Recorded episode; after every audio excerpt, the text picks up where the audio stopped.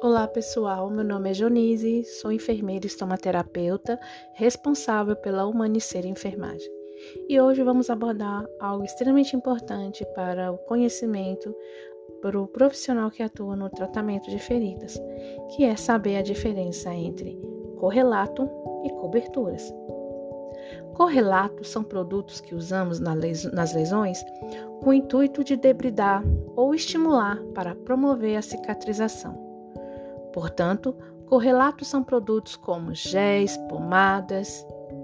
Exemplos: hidrogel. Ele é um correlato ou é uma cobertura? Muitos confundem, tá, pessoal? Mas o hidrogel ele é um correlato. A papaina, que é um poderoso debridante, ela é um correlato ou uma cobertura? Ela é um correlato. A sulfadiazina de prata também é um correlato, ok?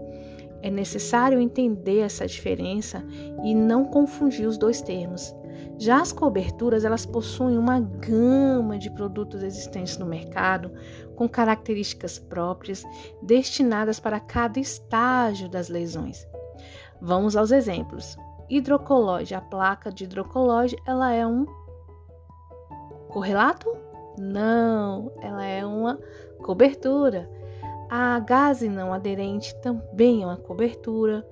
Todos os alginatos, as fibras, as membranas de celulose são relacionados como cobertura. E para que o profissional entenda a diferença desses produtos, é necessário que ele estude bastante, que ele tenha um conhecimento da ação de cada tipo de cobertura, o que ele precisa entender uh, dessas coberturas na hora de elaborar um, um protocolo de atendimento para o paciente. E por isso que a Humanicer está aí, justamente para trazer para vocês esse conhecimento. É importante frisar que a prática do profissional leva à perfeição no tratamento de feridas e o estudo leva ao caminho da cura mais rápida dos pacientes.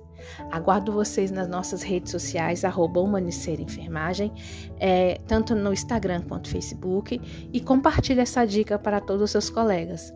Até a próxima. Beijinho!